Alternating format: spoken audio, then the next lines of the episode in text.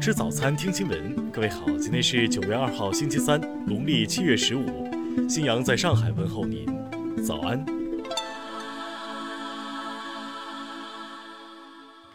首先来关注头条消息，在九月一号举行的中国外交部例行记者会上，有记者提问。据报道。美国北德州大学八月二十六号宣布切断同中国国家留学基金会的合作关系，要求撤销领取基金会补助的公费研究人员签证，要求他们一个月内离境。请问发言人对此有何评论？华春莹表示：“我注意到有不少这方面的报道，如果属实的话，将是一段时间来美国人为破坏中美人文交流的又一个例证。一段时间以来。”美国国内的一些极端的反华势力，出于个人的政治私利和打压遏制中国发展的战略需求，处心积虑编造了无数的谎言，对中国留学人员进行污名化和妖魔化，以莫须有的罪名，甚至动用司法力量恶意打压中国在美留学生。华春莹强调，我们希望美方能够理性的看待中美关系，看待中美人文交流。能够多做有利于中美两国人民互相理解、互相正确认知、更加友好合作的一些事。如果美方在这一方面一意孤行，我想最终损害的必然是美方自身的利益。听新闻早餐知天下大事。国台办昨天表示，美方所谓的六项保证严重违背中美三个联合公报和美方对一个中国原则的承诺，是非法无效的。据商务部监测。上周，全国食用农产品市场价格比前一周上涨百分之零点四，其中猪肉批发价格每公斤四十八点零一元，下降百分之零点二。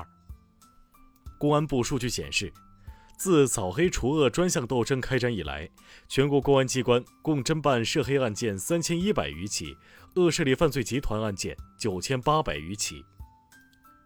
民航局近日下发通知。进一步对输入风险较高的国际客运航班实施严格管理，其中对三类疫情输入风险较高的国际客运入境航班采取客座率不高于百分之七十五的控制措施。国家铁路集团消息，截至八月三十一号，为期六十二天的二零二零年铁路暑运结束，全国铁路累计发送旅客四点五六亿人次，客流不断回暖。住建部近日印发《政务公开工作要点》，指出要严格规范房地产开发和中介市场秩序，防止虚假宣传、恶意炒作等加剧市场波动。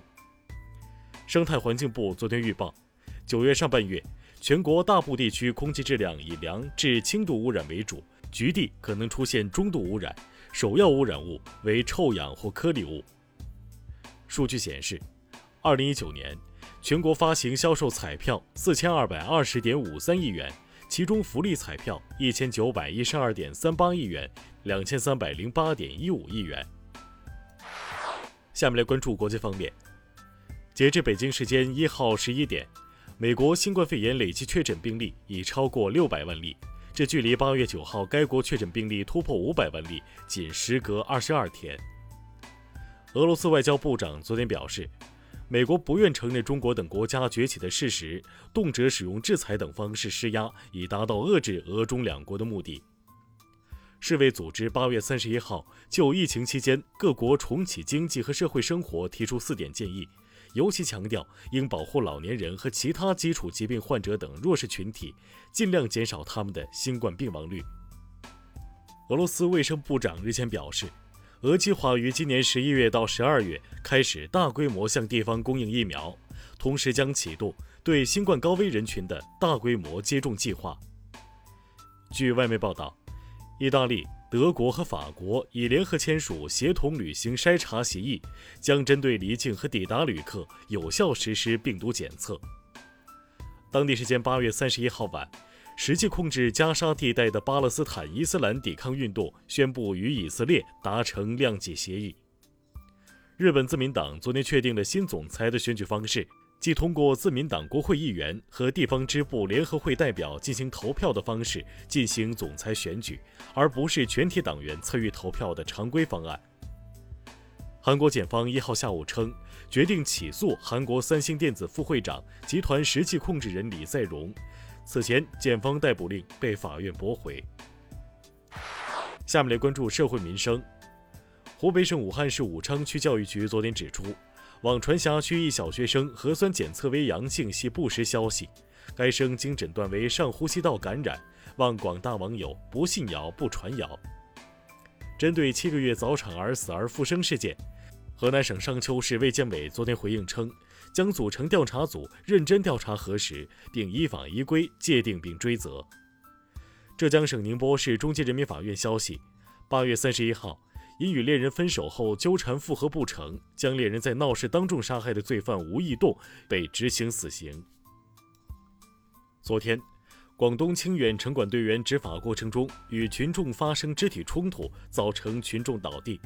目前，涉事城管队员已停职，并交由派出所进行调查处理。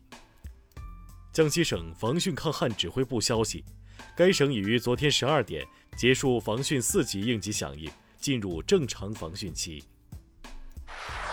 下面来关注文化体育。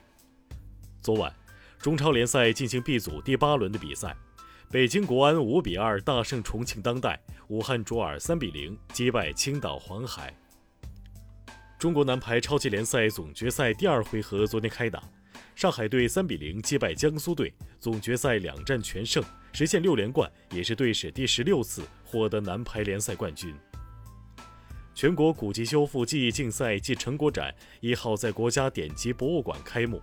该展展出了赵城金藏、永乐大典等珍贵古籍修复作品，是目前以古籍修复成果为主题的最大规模的展览。作家出版社昨天正式推出贾平凹两部长篇小说新作《暂坐》和《降斗》，这是贾平凹创作的第十七、第十八部长篇小说。